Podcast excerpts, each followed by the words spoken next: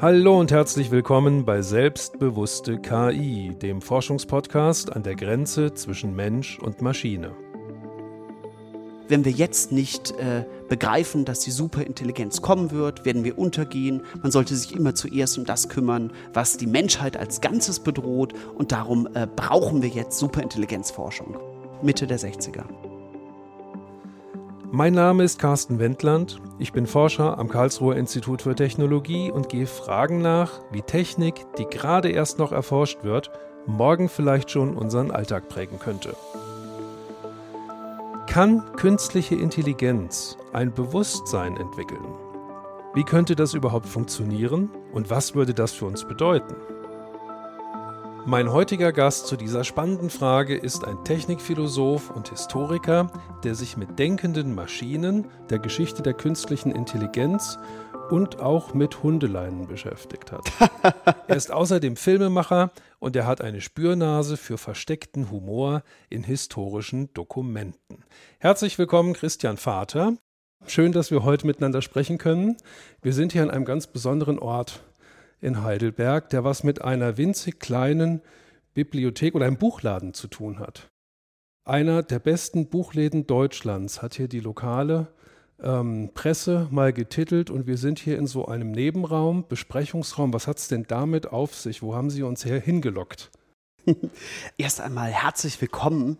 Äh, vor allem habe ich Sie hier hingelockt, Herr Professor Wendland, äh, weil wir haben in äh, Heidelberg eine wunderschöne philosophische Buchhandlung. Äh, ich weiß nicht, ob ich das jetzt hier im Podcast benennen darf. Gerne. Artis Liberalis. Ich dachte, das passt. Ähm, die historische Tiefendimension der ganz großen und alten und wichtigen Texte und ein Phänomen, was uns äh, gerade zur Zeit in der Gegenwart äh, sehr äh, außer Atem bringt und äh, am Laufen hält. Okay, also wir kommen hier frei rein und auch wieder frei raus. Es hat so ein bisschen von den Möbeln auch einen historischen Touch, aber ledergebundene Bücher sehen wir hier jetzt direkt nicht. Aber Sie arbeiten ja in einem Beruf, in dem man tatsächlich noch Zeit zum Lesen hat oder sich nimmt, zwangsweise. Wie viele Stunden lesen Sie im Jahr? Rechnen wir es doch über die Tage hoch, wenn ich am Tag im Schnitt äh, fünf Stunden lese. Und da ist sind, das so viel? Da sind die Wandertage ja auch mit drin und auch die Stunden, wo ich Bücher durchblättere. Ja. ja?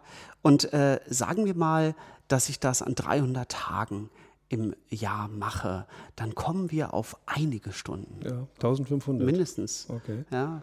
Und äh, ich weiß nicht, ob da schon die Bibliotheksbesuche dabei sind. Äh, um das ein bisschen zu entzaubern, ein Großteil der Zeit, die ich mit Büchern verbringe, hat etwas damit zu tun, mich mit ihnen bekannt zu machen. Das heißt, dass ich äh, sehr gerne durch Bibliotheken schlendere und die Stellordnung auf mich äh, wirken lasse. Okay. Ja, da ist Sie gehen spazieren ja? in den Bibliotheken. Okay, also Ihre Arbeitsweise, könnte man sagen, ist geisteshistorisch und gewissermaßen auch archäologisch. Ähm, sehr gut zusammengefasst. Ja. Archäologie ähm, kann man ruhig sagen, das habe ich mir auch erklären lassen, mhm. äh, nachdem ich das selbst äh, Jahre so praktizierte, äh, Archäologie im Sinne äh, Foucaults. Also der Versuch steckt dahinter, Geschichte als Schichtung von Ereignishorizonten zu begreifen. Und jedes Lesen in der Bibliothek ist der Versuch, eine der tiefen Schichten, eine dieser Sedimentschichten, die sich angelagert haben, äh, wieder freizulegen. Okay. Der Diskurs 1950 war ein anderer als 1970 oder heute. Ja, aber wir wollen ja heute über Technik sprechen und über Zukunftstechnologien. Und Sie blicken bei Ihrer Arbeitsweise immer in die Vergangenheit. Wie machen Sie das, wenn Sie sich so stark mit der Vergangenheit beschäftigen, also immer den alten Kram angucken, mhm. trotzdem etwas über die Zukunft sagen zu können? Also zum Ersten, Sie stellen eine der Kernfragen der Geschichtsphilosophie, vielleicht sogar der Anthropologie. Wie sind wir Menschen überhaupt in der Lage, über die Zukunft zu sprechen? Ähm, was sind gute Methoden, die Zukunft zu prognostizieren? Was sind schlechte Methoden, die Zukunft zu, prognostiz äh, zu prognostizieren? Ja? Und aus welchen Gründen?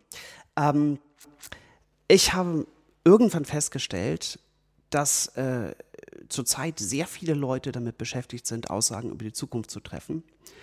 Ähm, aber kaum jemand die äh, alten Schinken zu pflegen und äh, zu sortieren, abzustauben.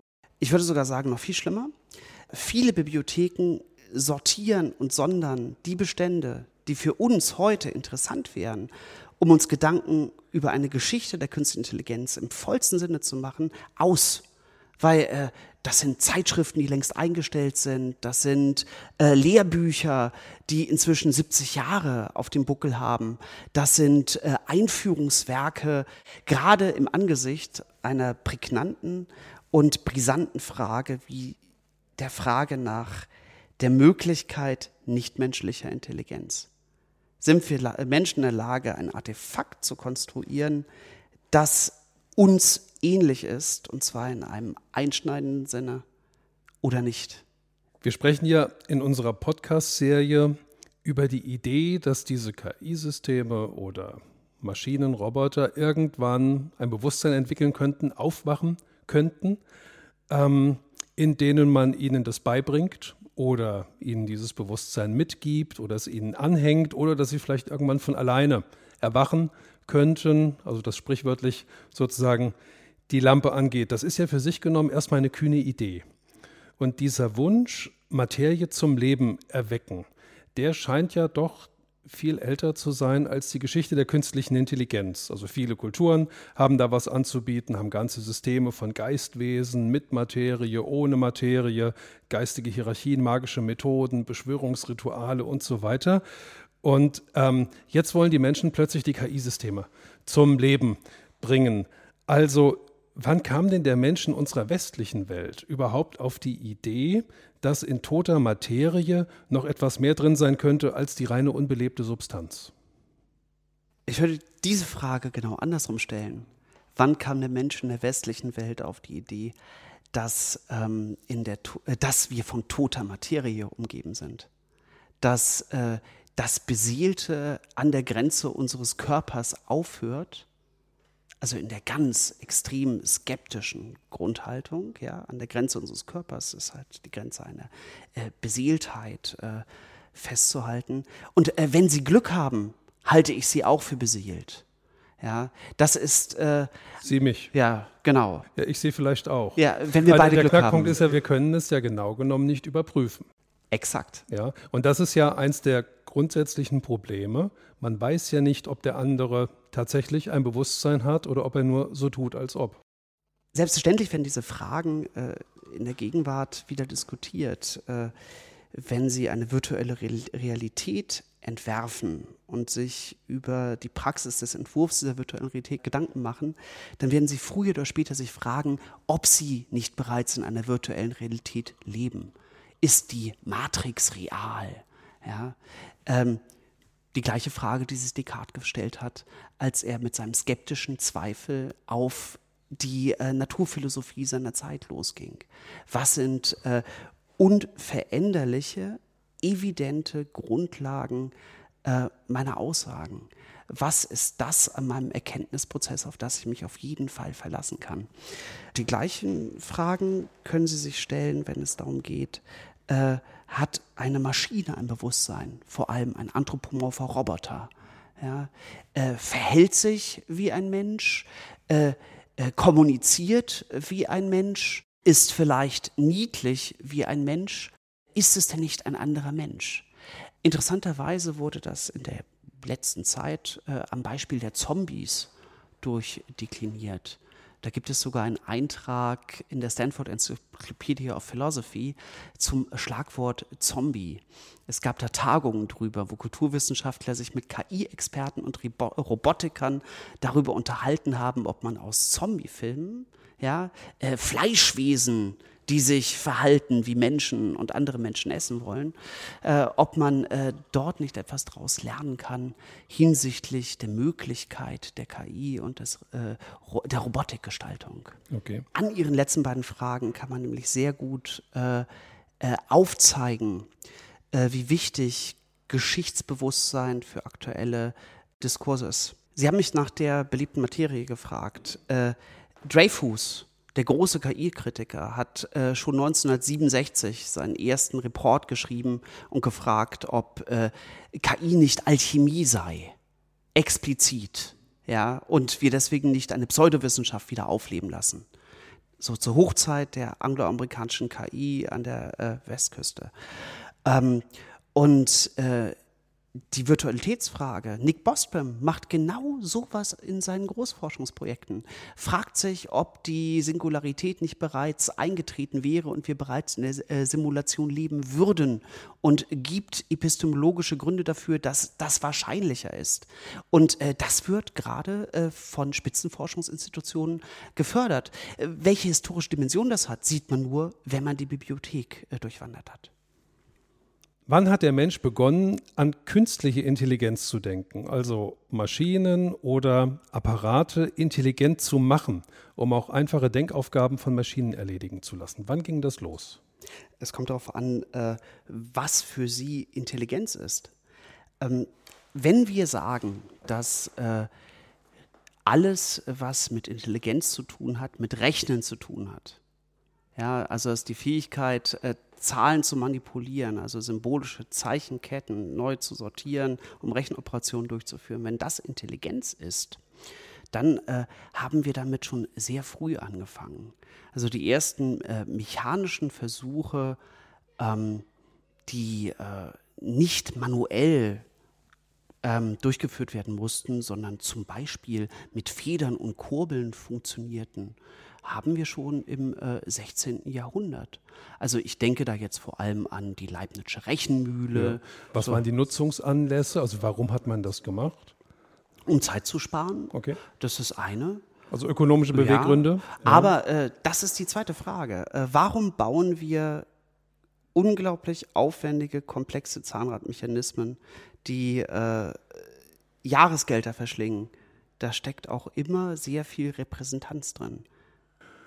Ja, Ehrgeiz oder Eitelkeit, würde ich sagen, oh, oder? Ja, ja, sehen Sie auch so als Historiker? Äh, definitiv. Okay. Ähm, welche Funktion hat ein sehr teures Artefakt, in dem viel Handwerkskunst äh, steckt?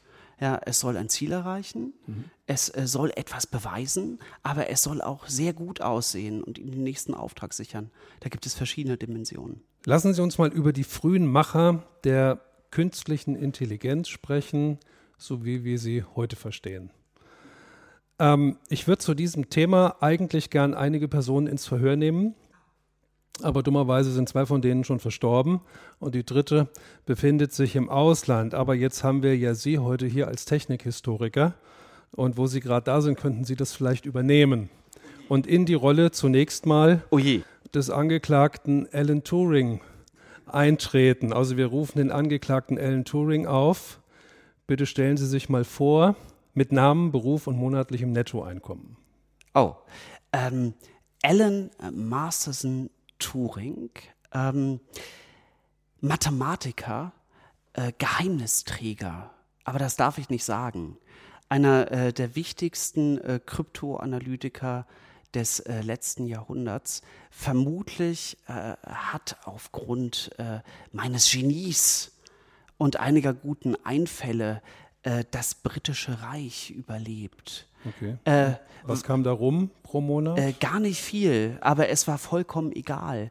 Weil äh, wenn Sie wie ich, Alan Turing, äh, Mitglied eines Colleges sind, äh, also Fellow des Kings, dann und aus einer Kolonialverwaltungsfamilie kommen, dann ist Geld etwas für andere Klassen.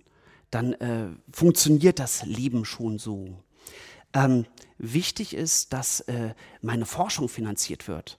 Und meine Forschung, Churchill persönlich finanziert, nachdem ich mit Kollegen ihm einen Brief geschrieben habe, brauchen Geld und Leute. Und Churchill hat einen Brief zurückgeschrieben, sofort, Herr Turing, heute bitte ausführen. Okay, also Churchill war der Drittmittelgeber. Auf jeden Fall. Sozusagen, okay. Also, Anklagepunkte, Sie haben sich mit mehreren Schriftstücken über die Grenzen Ihrer angestammten Fachdisziplin hinausbegeben. Insbesondere mit ihrem Aufsatz Computing Machinery und Intelligence haben sie Unruhe gestiftet und Zweifel gesät. Sie stellen öffentlich die Frage, ob Maschinen denken können. Herr Turing, was haben Sie zu Ihrer Verteidigung vorzubringen? Äh, welche Verteidigung? Ich bekenne mich vollkommen schuldig im Sinne okay. der Anklage. Okay. Ich möchte mich sogar fragen, äh, welche Gründe habe ich, davon auszugehen, dass Sie und dass ich, dass wir keine Maschinen sind? Ja, ich wollte Sie eigentlich noch als nächstes fragen, ob Sie bereuen, was Sie getan haben, aber das hört sich nicht danach an. Auf gar keinen Fall. Okay. Also worum ging es dem Alan Turing damals? Was waren die Beweggründe? Der innere Antrieb und was wollte er den Menschen zeigen? das ist wie immer eine Frage, die mich sehr fasziniert.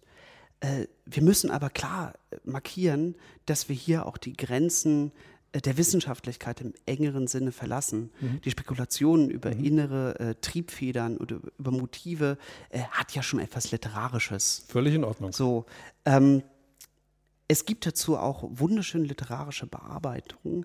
Der äh, Kinofilm, der neulich lief, gehört nicht dazu. Ähm, ja, was haben Sie daran auszusetzen? Der Kinofilm über Alan Turing? Ja. Uh, The Imitation Game. Ja. Ähm, er war, dass er reißerisch war, ist hier erstmal kein Problem. Mhm. Dass er gut ausgestattet war, ist ja sogar löblich. Mhm. Dass aber einige Fragen ähm, entweder gar nicht behandelt oder übertrieben dargestellt wurden, kann man im Detail klären.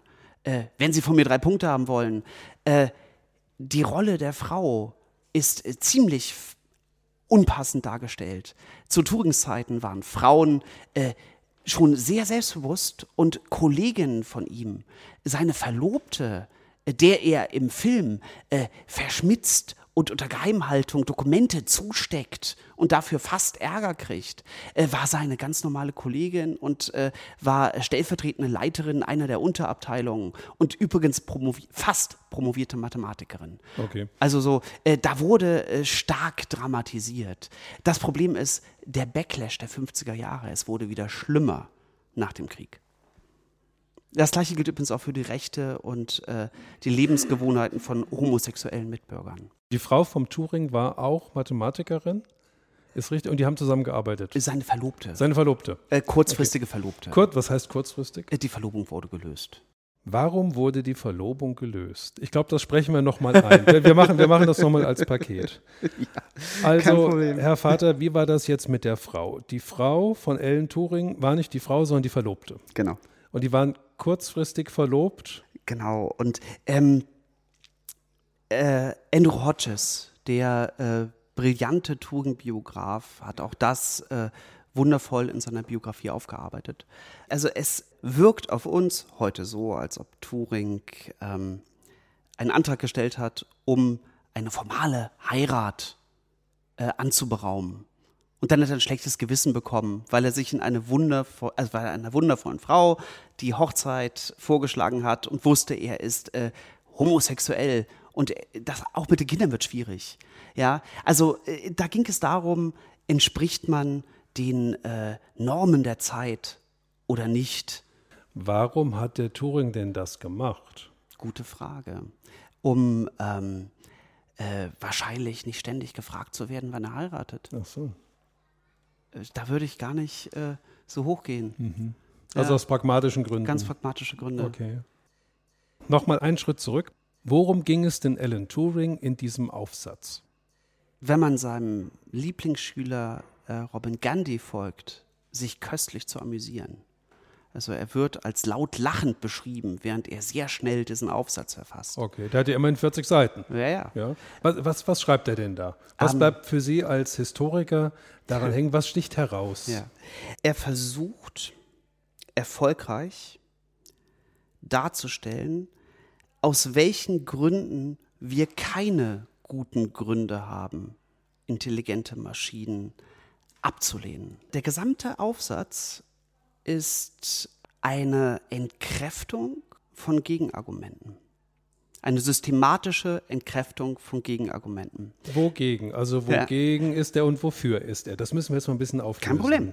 Ähm, Turing hat 1936 eine Papiermaschine entworfen.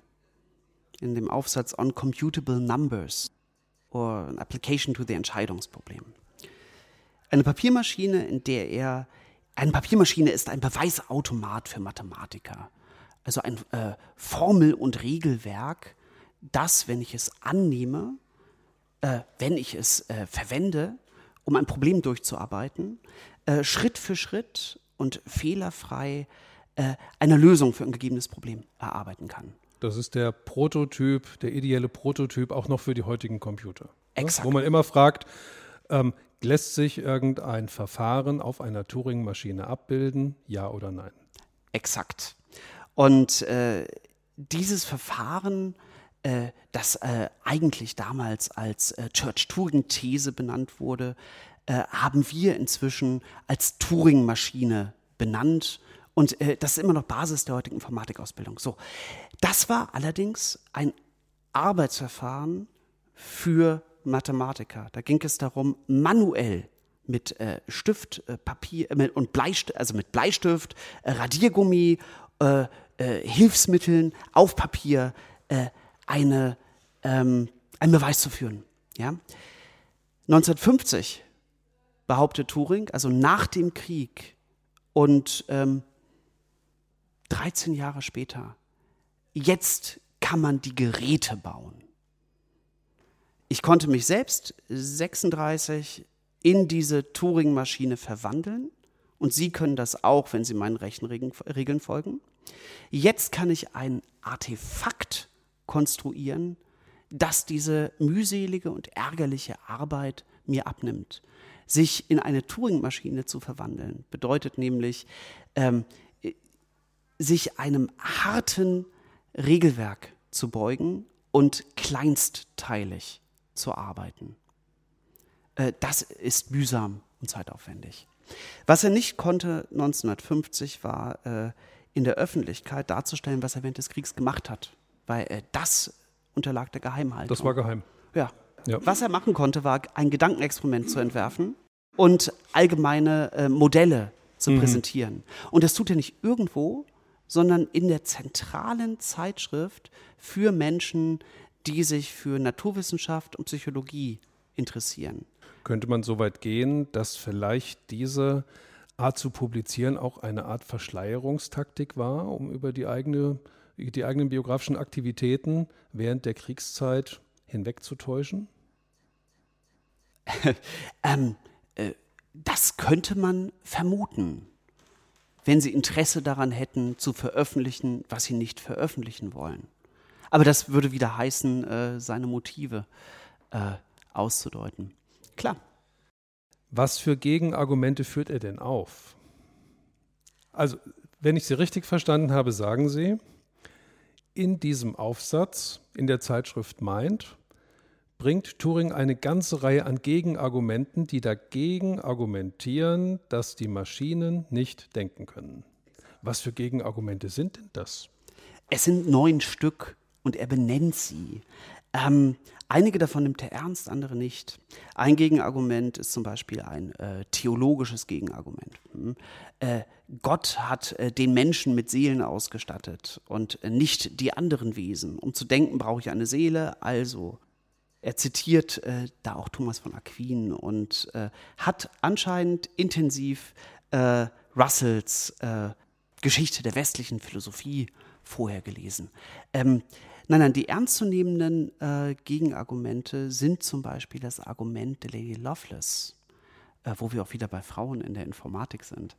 Ähm, Loveless, äh, Ada Loveless, Lady äh, Byron, äh, die Tochter von äh, Lord Byron, war die Assistentin von Charles Babbage.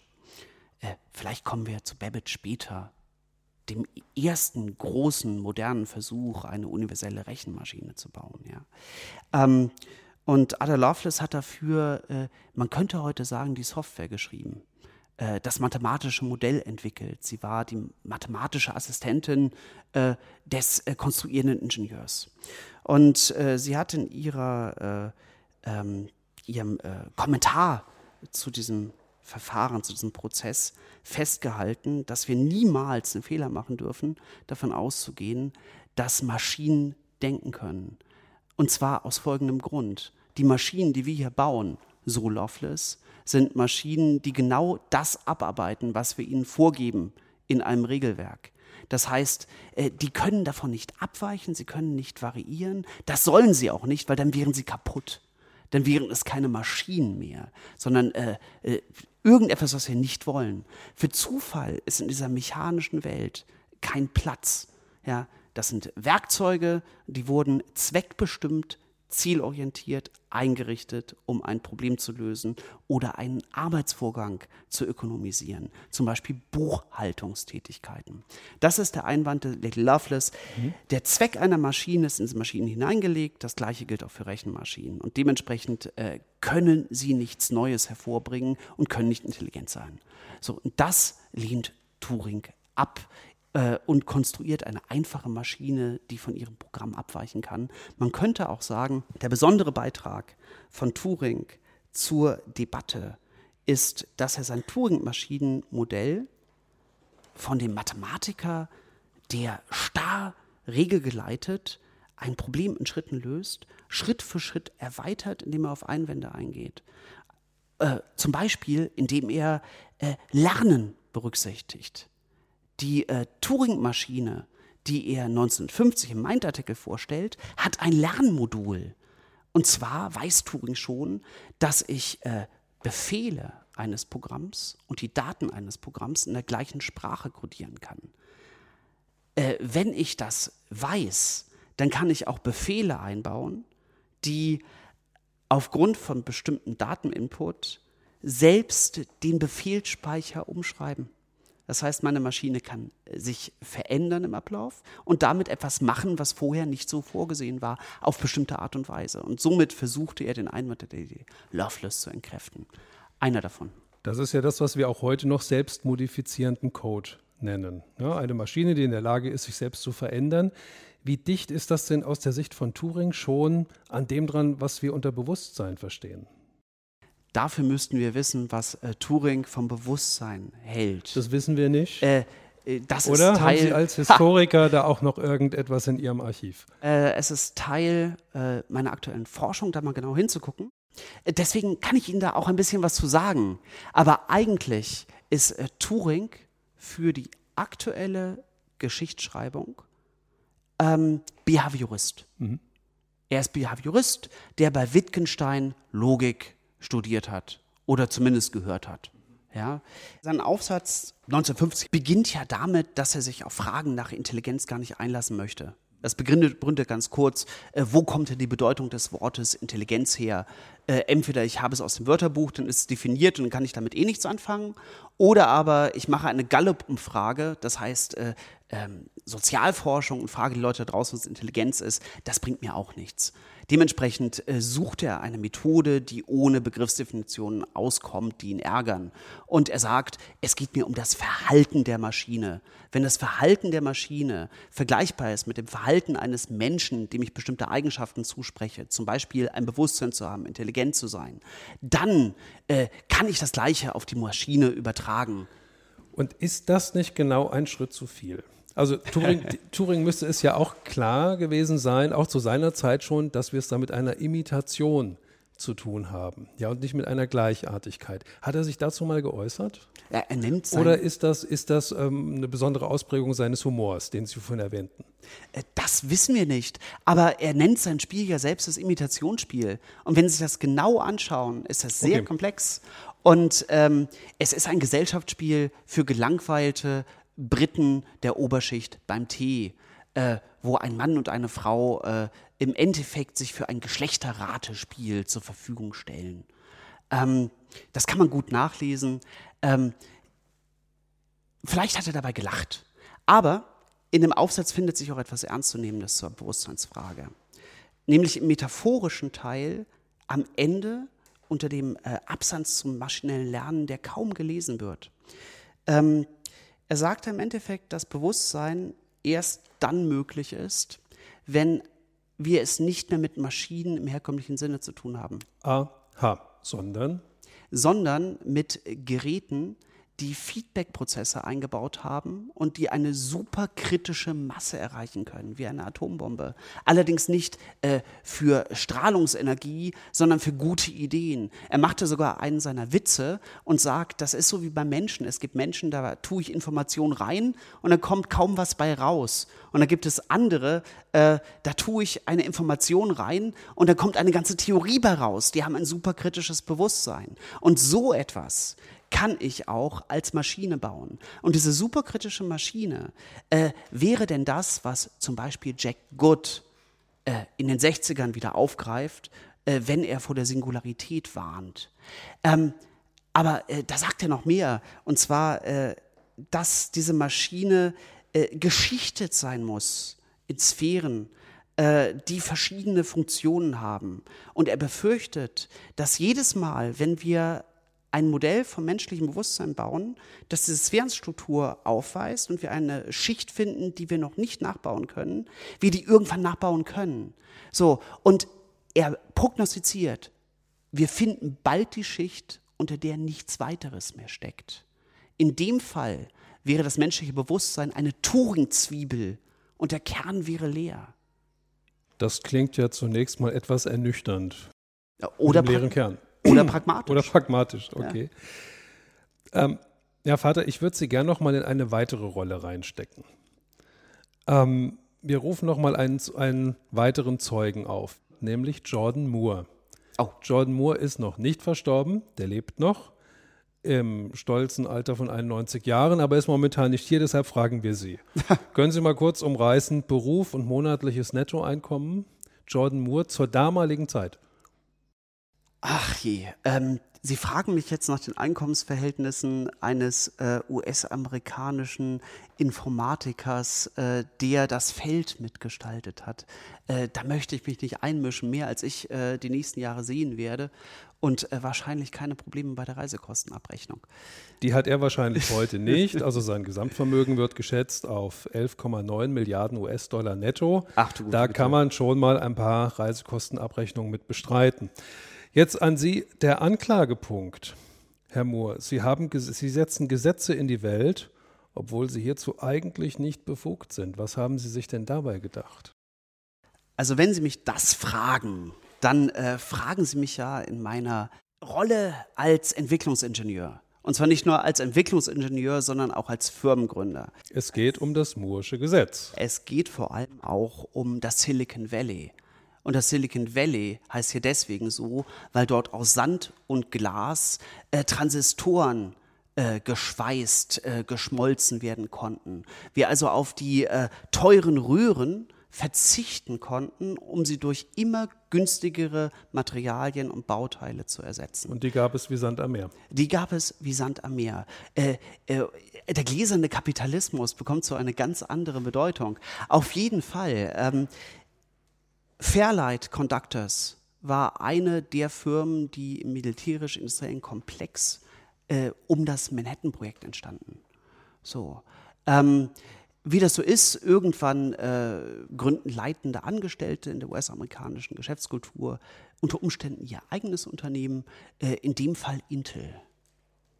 Und äh, der äh, besondere äh, Verdienst, den ich als Firmenchef äh, mir auf äh, das Zeugnis schreiben würde, ist, dass ich der Öffentlichkeit klargemacht habe, dass meine Entwicklungsabteilung schneller und effizienter entwickelt als alle anderen Abteilungen in diesem Segment. Deswegen habe ich auch in einem Elektronikfachmagazin 1900 und ich glaube es war 65 einen Artikel veröffentlicht, in dem ich behauptet habe, dass in den letzten zehn Jahren äh, die Leistung der bei uns äh, entwickelten Bauteile exponentiell zunimmt bei exponentiell fallendem Preis.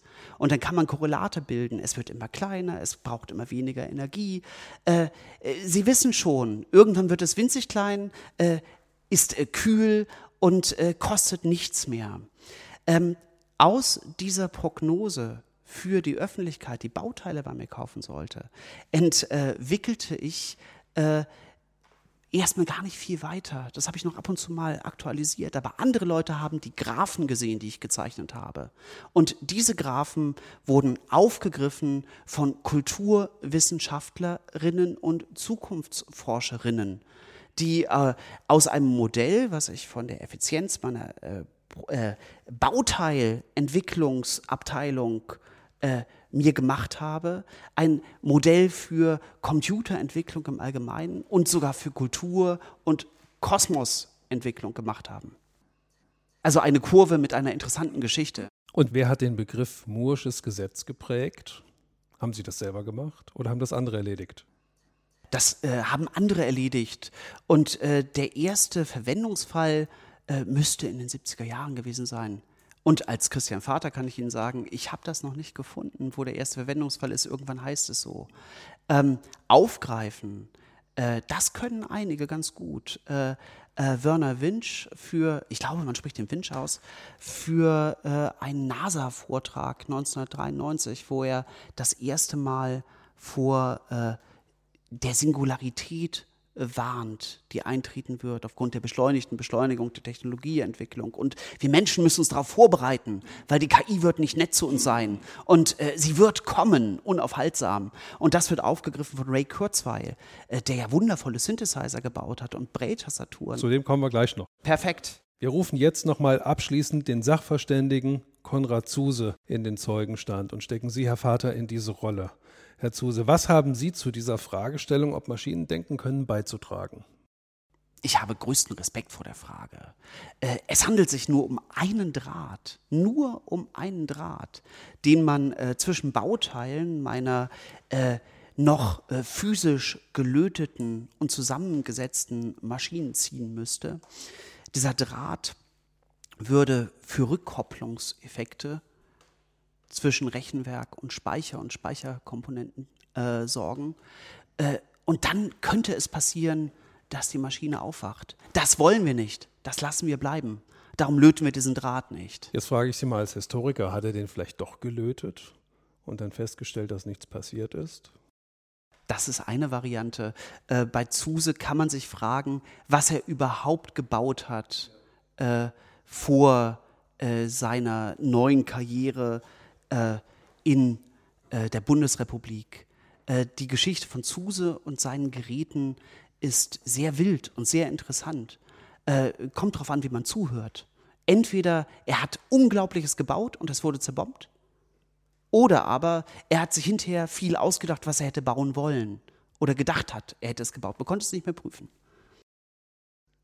Herr Vater, es kommt mir so vor, als ob diese drei Personen, über die wir jetzt gesprochen haben, alle irgendwie jetzt ein bisschen anders schillern, als wenn man die Biografien in der Informatikliteratur liest. Also ich habe rausgehört, Turing war mindestens humorvoll, wenn nicht sogar ein Humorist, mit seinem sehr wichtigen Aufsatz.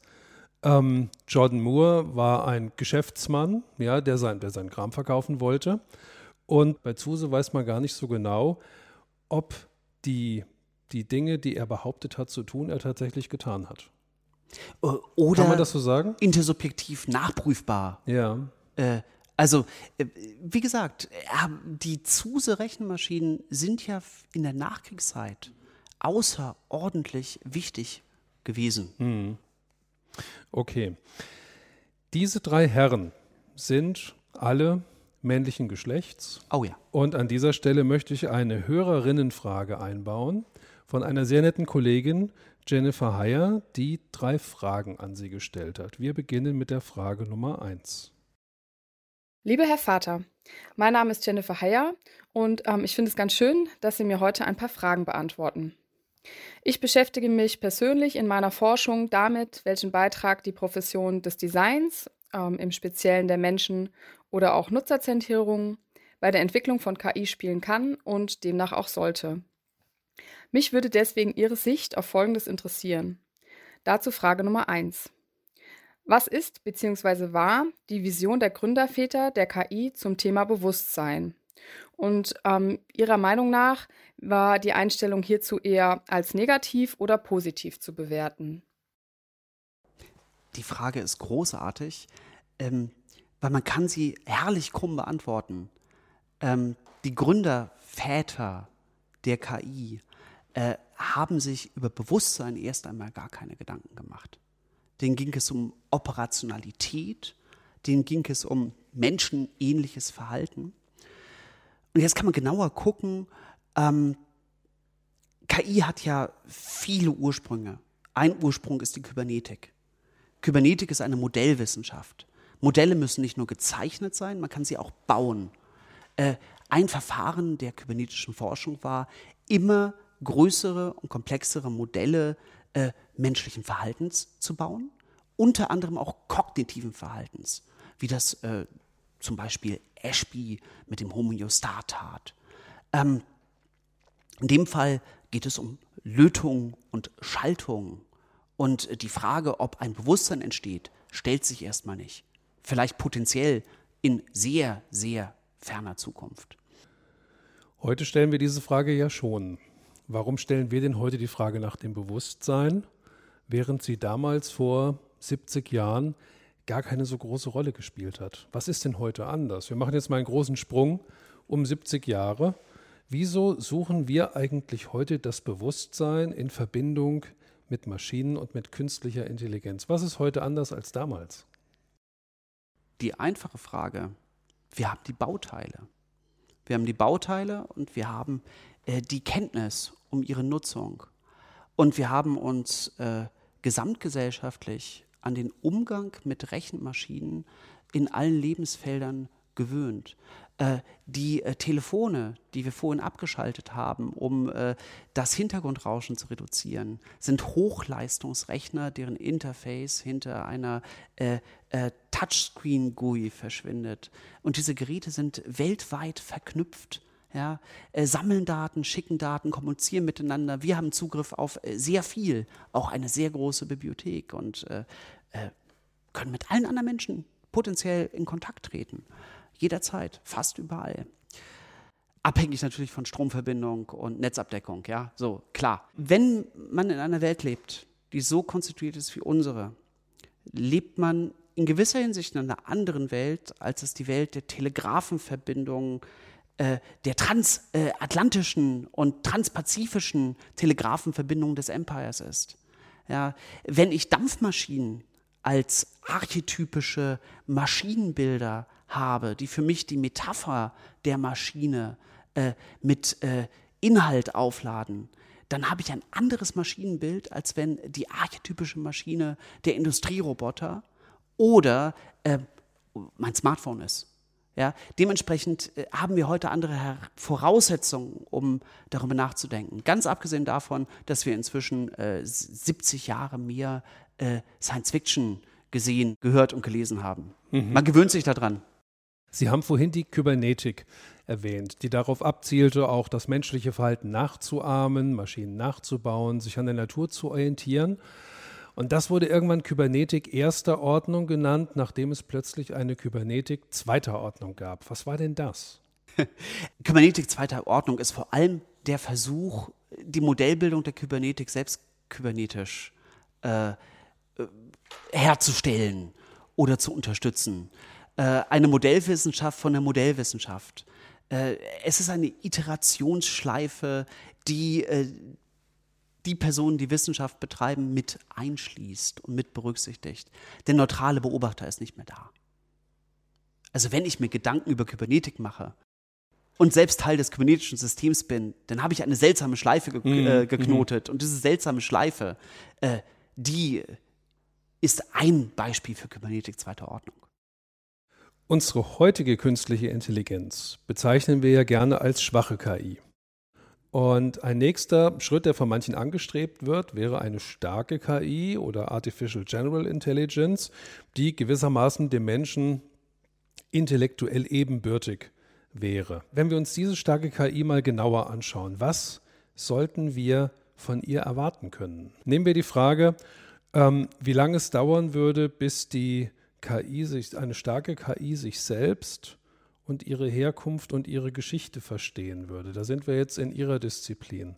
Das ist ja selbst für uns Menschen nicht so einfach, unsere eigene Geschichte zu verstehen. Wäre das eine Erwartung, dass starke künstliche Intelligenz das könnte?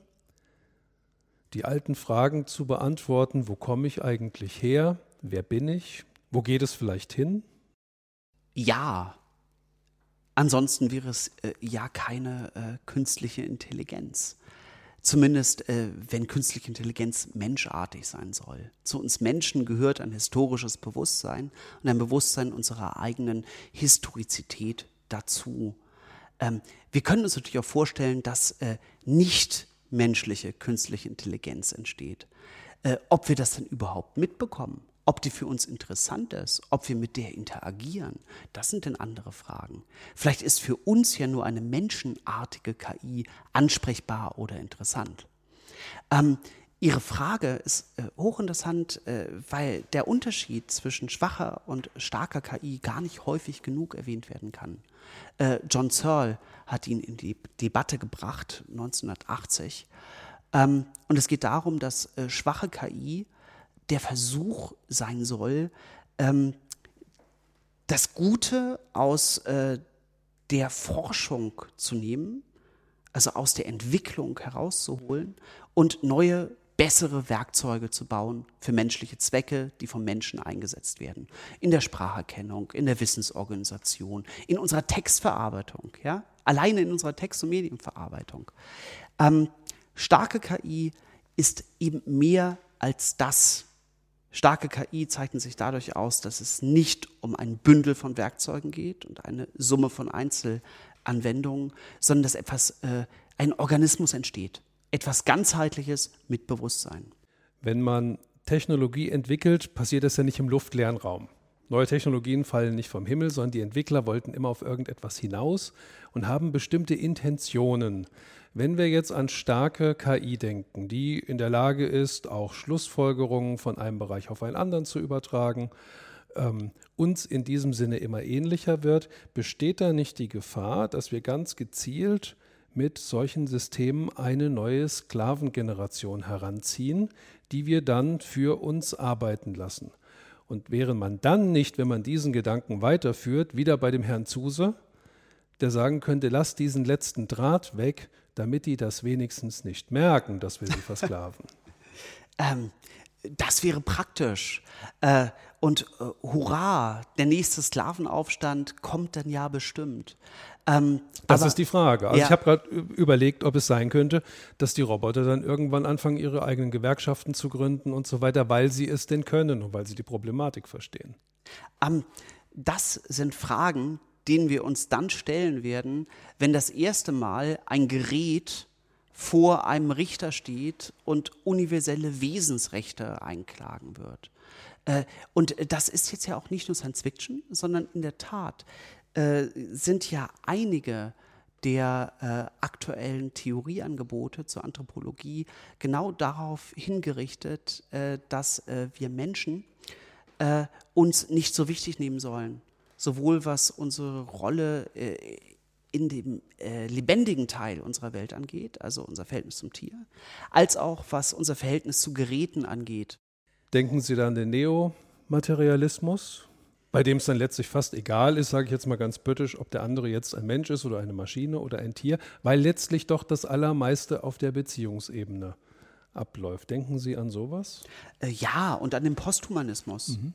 Ja, äh, ein Posthumanist äh, hält äh, ja den Begriff des Menschen für äh, normativ einschränkend und äh, nicht zukunftsfähig, weil wir ja in einer unabgeschlossenen Evolution uns weiterentwickeln werden. Und der nächste Entwicklungsschritt hat etwas damit zu tun, wie wir mit unseren neuen Supermaschinen umgehen. Ob wir mit ihnen verschmelzen, weil wir sie uns einbauen, oder ob es von uns untrennbare Extensionen werden, oder ob wir sogar mit Hilfe von Computerberechnung unser Erbgut verändern. Dann äh, kämen wir äh, zu einer äh, Postmenschheit, äh, wo sich diese Fragen nicht mehr stellen. Aber Ihre Frage war ja, äh, äh, kann ein Roboter klagen, wie bei Isaac Asimov in den Robotergeschichten. Ähm, äh, Susan Kelvin hatte dazu immer eine sehr trockene Haltung, also die Roboterpsychologin in diesen Geschichten, äh, die meinte, sie ist lieber mit ihren Maschinen äh, am Reden als mit ihren Mitmenschen. Ich würde gerne nochmal die Macher der KI aufgreifen und das mit unserer zweiten Frage von Frau Heyer verknüpfen. Meine zweite Frage an Sie. Apropos Väter der KI. Es gibt ja kritische Stimmen zu der Diversität der derzeitigen KI-Entwicklung. Das war früher ja nicht anders. Ähm, weiße Männer im Alter zwischen 30 und 40 Jahren. Was glauben Sie, welchen Einfluss könnte das auf das Bewusstsein einer KI haben? Äh, darauf gibt es eine kalauernde Antwort. Äh, natürlich werden äh, weiße Männer zwischen 30 und 45 KIs produzieren, die in einer ständigen Midlife-Crisis sind und äh, sowohl äh, materielle Gratifikation suchen als auch äh, spirituelle Erleuchtung. Das sind denn KIs, die nach Santiago de Chile über den Jakobsweg pilgern wollen. Aber das die sinnsuchenden künstlichen Intelligenzen wären das. Damit wären wir dann vielleicht schon bei der bei der, ähm, bei der starken künstlichen Intelligenz. Oder vielleicht sogar bei der Superintelligenz. Herr Vater, was steckt denn dahinter? Zum ersten Mal ein Aufsatz von Jack Good 1965, 1966. Ähm, und Jack Good war wie Alan Turing britischer Mathematiker und hat mit und unter Turing gearbeitet in Bletchley Park, also bei den Codebrechern wusste ganz genau, äh, was äh, Turing ausgetüftelt hat und kannte den Forschungszusammenhang, in dem dort gearbeitet wurde, also auch was von Neumann in äh, Los Alamos machte. Und Good war überzeugt von Turings Hypothesen zur statistischen Möglichkeit künstlicher Intelligenz im Rahmen der Modelle, die sie zusammen entwickelt haben. Und äh, deswegen veröffentlicht er die erste Warnung, äh, etwa explizit so, wenn wir jetzt nicht äh, begreifen, dass die Superintelligenz kommen wird, werden wir untergehen. Man sollte sich immer zuerst um das kümmern, was die Menschheit als Ganzes bedroht. Und darum äh, brauchen wir jetzt Superintelligenzforschung, Mitte der 60er. Ähm, das Interessante an Good ist, ist, dass er äh, und da kommen wir dann auch zur Frage der Kollegin fast, was machen mittelalte Männer mit dem Thema KI? Äh, er trieb sich am äh, Set äh, von 2001 als wissenschaftlicher Berater herum. Also äh, Hall äh, ist etwa auch nach den Ideen von Good oder im Einklang von ihnen gestaltet. Was wäre denn heute anders, wenn das vor 70 Jahren keine Männer, sondern Frauen gewesen wären, die die KI entwickelt hätten? Und das ist äh, der eigentlich spannende Teil der Frage, den ich auch nicht unter Rückgriff auf einen Kalauer beantworten möchte. Ähm, zum Ersten, es waren Frauen beteiligt, immer wieder. Äh, es fehlt bloß noch eine systematische Geschichtsschreibung. Das wäre so. doch was für Sie, oder? Äh, es gibt Leute, die sind da dran. Okay. Und äh, es gibt einen wunderschönen Aufsatz von 1999, äh, When Computers Were Women, ähm, wo das bereits nachgezogen wird von einer Kollegin. Also da können wir sehr gespannt sein genau. und bleiben da natürlich dran, ob das wirklich so stimmt. Vielleicht noch als Schlagwort äh, Grace Hopper. Grace Hopper wurde immerhin Konteradmiral der US Navy. Die hat äh, COBOL mitentwickelt. Also eine der wichtigsten Programmiersprachen. Überall dort, wo es um die Entwicklung von Programmiersprachen geht, finden Sie Frauen. Gilt auch für den Apollo-Flug. Okay, wir nehmen gerade noch die dritte Frage mit rein. Meine Frage Nummer drei ist eher philosophischer Natur. Und zwar würde ich gerne wissen, was Ihrer Meinung nach ein Bewusstsein ausmacht und ob sich ein KI-Bewusstsein von einem menschlichen Bewusstsein unterscheidet. Rekursivität oder ganz allgemeiner Selbstbezüglichkeit. Was macht das menschliche Bewusstsein aus? Äh, wir stellen uns die Frage, nach unserem menschlichen Bewusstsein. Ähm, wir können uns über uns selbst Gedanken machen. Ähm, und wir fragen uns äh, nach der Genese unserer selbst, also wo kommen wir her, wie sind wir geworden, was wir geworden sind, sowohl als Einzelne als auch als äh, Gruppe oder als Art. Ja? Ähm, und wir spekulieren darüber, wie es denn weitergehen äh, wird. Also äh, wir bilden äh, Modelle über mögliche Zukünfte. Das würden wir nicht tun, wenn wir nicht eine ganz starke Selbstbezüglichkeit in unserem Denken bereits angelegt hätten. Wo kommt das her? Aus Ihrer Sicht als Historiker? Also hat uns das die Evolution mit beschert und wir können gar nicht anders? offensichtlich äh, sind wir ja noch da und haben nicht damit aufgehört. Äh, als guter Darwinist müsste man jetzt sagen, es hat uns zumindest nicht geschadet. Äh, warum wir jetzt übrig sind, das äh, wissen wir nicht. Das sind wahrscheinlich kontingente Gründe. Vielleicht haben wir es bisher einfach noch nicht geschafft und sind deshalb übrig. Ja. Ich würde gern mal ähm, in einen anderen Kulturkreis hineinblicken, nämlich nach Asien. Ähm, in Japan wird ein ganz besonderes Narrativ gepflegt. Da ist nämlich der Roboter dein Freund. Und wenn man dem auf die Spur geht, stellt man fest, man trifft irgendwann auf eine Manga-Figur, nämlich den Astro Boy. Der Astro Boy wurde erfunden als Figur in den 50er Jahren, eine ganz schöne Geschichte. Ähm, ein kleiner Roboter, der den verstorbenen Sohn eines Erfinders ersetzt. Und der Erfinder stattet den Roboter mit Superheldenkräften aus und der Roboter setzt sich für das Gute ein, für Gerechtigkeit, Frieden und so weiter. Und irgendwann merkt dann der Vater, dass der Sohn nicht komplett ersetzt werden kann, aber er ist damit glücklich und zufrieden. Und diese Idee ähm, eines Astroboys, der dem Menschen wohlgesonnen ist und ihm hilft, der scheint eine nicht nur eine ganze Generation, sondern ein ganzes Land geprägt zu haben. In Japan geht man, wie wir wissen, ganz anders mit Robotern um als ähm, bei uns. Der Staat fördert die Entwicklung der Next Generation Roboter. Wir haben das große Thema der Pflegeroboter, die in Japan sehr ähm, viel stärker akzeptiert werden als bei uns. Unsere Frage, ob die Maschinen denn ein Bewusstsein oder gar ein Selbstbewusstsein haben können, ist aus japanischer Sicht offenbar gar nicht so strittig oder auch nicht so wichtig. Und mein Kollege Takeno baut Roboter, die sich selber im Spiegel erkennen können. Ja? Und der hat schon vor Jahren ein Buch darüber geschrieben, wie man einen bewussten Roboter baut. Ähm, Herr Vater, was können wir uns denn bei den Japanern abgucken? Eine bestimmte Art der Gelassenheit kann man äh, sicherlich empfehlen. Ähm, ich mag ungern äh, allgemein sagen, was man sich irgendwo oder raten, ja, äh, was man sich irgendwo in anderen äh, Ländern, anderen Flecken der Welt abgucken sollte. Ähm, ich kann Ihnen aber sagen, was ich spannend finde. Äh, ich finde spannend, dass ähm, bestimmte Unterschiede, die ähm, in der westlichen Welt äh, unreflektiert gesetzt sind oder sehr wohl reflektiert gesetzt sind, an die wir uns gewöhnt haben, äh, dort nicht vorhanden sind.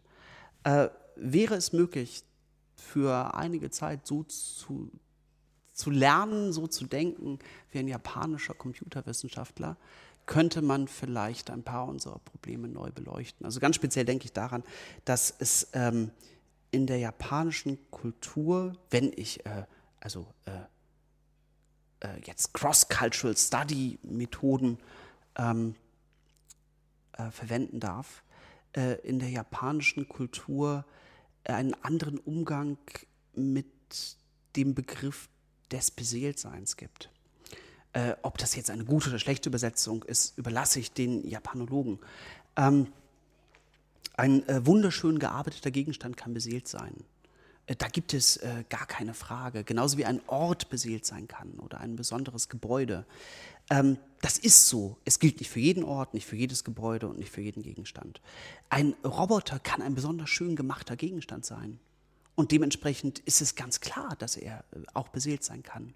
Zumindest sieht das Mori so in den 70er Jahren. Was wäre denn, was sind denn unsere Narrative? Wir haben ja diesen Astro Boy haben wir hier in Europa nicht. Ja? Wir, haben den, wir haben Pinocchio. ist Pinocchio der Astro Boy der europäische Astroboy. Äh, äh, Pinocchio. Aber Pinocchio ist ja kein, ist ja kein Roboter. Eine Holzpuppe. Und hat ja Holzpuppe, aber auch ohne Superkräfte, ja? Sondern eher mit der, mit der Nase, die immer länger wird, wenn man lügt. Ja, Pinocchio war ein Schelm. Ob Astroboy Humor hatte, das müssen wir vielleicht noch rausfinden. Das wissen wir nicht. vielleicht ist diese Art von Humor tatsächlich etwas, was uns von den Japanern unterscheidet. Wer weiß. Da müssen wir auf jeden Fall noch weitere vertiefte Gespräche führen. Also die Frage, was ein für unsere Kultur passendes Narrativ wäre für die Entwicklung erwünschter technologischer KI-Zukünfte. Hätten Sie darauf eine Antwort? Ich kann Ihnen sagen, dass unsere bisherige Erzählung nicht ausreicht und dass wir das gerade äh, flächendeckend merken und dass viele der Verunsicherungen, die äh, äh, viele Leute äh, spüren und einige Leute auch verbalisieren, damit zusammenhängen, dass unsere große Geschichte ähm, nicht mehr greift. Die letzte große Geschichte, die wir uns erzählt haben, war die Geschichte der Mechanik äh, mit äh, dem Uhrwerk als Leitartefakt, äh, vielleicht auch der Mühle und später der Dampfmaschine. Aber eigentlich geht es um äh, Maschinen, die äh, Energie umsetzen und deren Wirkursachen so eingesetzt werden, dass Ziele von uns Menschen erreicht werden. Es geht um äh, Werkzeuge ja, und Energietransmission. Und so funktioniert ähm, ein Computer eben nicht mehr. Ein Computer ist kein, äh, eine moderne Rechenmaschine mit komplexer Software, die hochgradig vernetzt ist und die äh, nicht nur ihren eigenen Programmcode ändern kann, sondern äh, inzwischen manchmal auch ihre äh, Systemsprache, rekonfigurierende ROMs ja, im Betrieb. Äh, das sind Maschinen, die fassen wir nicht mit der äh, mechanischen Metapher. Was Turing auch markierte mit seinem, seiner Gegnung auf Lady Lovelace. Mhm. Mhm. Dementsprechend die Welt als Uhrwerk, das ist nicht mehr der Fall. Was ist aber die neue Erzählung? Da gibt es Vorschläge. Äh, die Welt als Netzwerk, die Welt als äh, Pilz, ja, so äh, die Rhizomtheorie äh, von äh, Deleuze und Guattari. Äh, warum nicht? Oder der Vorschlag von ähm, Friedrich Kittler, einfach mal sich vom Bewusstsein zu verabschieden und davon auszugehen, dass wir auch nur Teile der Medienverarbeitungsmaschine sind. Äh, wäre vielleicht unbefriedigend in gewisser Art und Weise, aber es ist ein weiteres Theorieangebot. Also es gibt gerade Angebote, was neue Erzählungen sein könnten. Und äh, ich wüsste noch nicht, dass wir uns entschieden hätten. Gut, Herr Vater, wir sprachen jetzt in großem Bogen über künstliche Intelligenz mit und ohne Bewusstsein, aber wenn es sie denn irgendwann mit Bewusstsein gäbe, wäre sie mehr als eine bloße Maschine. Frage zum Abschluss an Sie. Wie lange wird es noch dauern? Wenn Sie mich persönlich fragen, äh, es wird nie passieren. Aber es wird auch nicht passieren, dass wir aufhören, diese Biester uns auszudenken, zu versuchen, sie zu konstruieren. Dementsprechend äh, halte ich diese Frage eher für eine Frage, nach der Sie Philosophen sortieren können. okay, sehr schön. Fein, danke. Das war Christian Vater, Forscher zur Geschichte der künstlichen Intelligenz in Heidelberg und Karlsruhe. In unserer Podcast-Serie Selbstbewusste KI, Ihrem Forschungspodcast an der Grenze zwischen Mensch und Maschine. Sind Ihnen beim Zuhören weitere Fragen eingefallen oder geniale Ideen gekommen? Wir freuen uns über Ihre Gedanken. Lassen Sie uns daran teilhaben und eine Nachricht über unsere Projektwebsite zukommen. Die finden Sie im Netz unter www.ki-bewusstsein.de. Oder schreiben und folgen Sie uns auf Twitter. Dort finden Sie unser Projekt unter dem gleichen Namen KI Bewusstsein. In der nächsten Folge sprechen wir mit Thomas Metzinger. Er ist Philosoph in Mainz und seit vielen Jahren intensiv forschend zu Möglichkeiten von Bewusstsein bei künstlichen Intelligenzen. Redaktion und Aufnahmeleitung im Außeneinsatz lag diesmal in den guten Händen von Konstantin Kleefut und die Produktion dieser Folge wurde durchgeführt von Tobias Windmüller. Ich freue mich, wenn es Ihnen gefallen hat und diese Folge auch für Sie ein Beitrag dazu war, KI-Bewusstsein etwas mehr zu entmystifizieren. Bleiben Sie gesund, hoffnungsvoll und gestaltungsstark. Das war Ihr und Euer Carsten Wendland. Bis bald.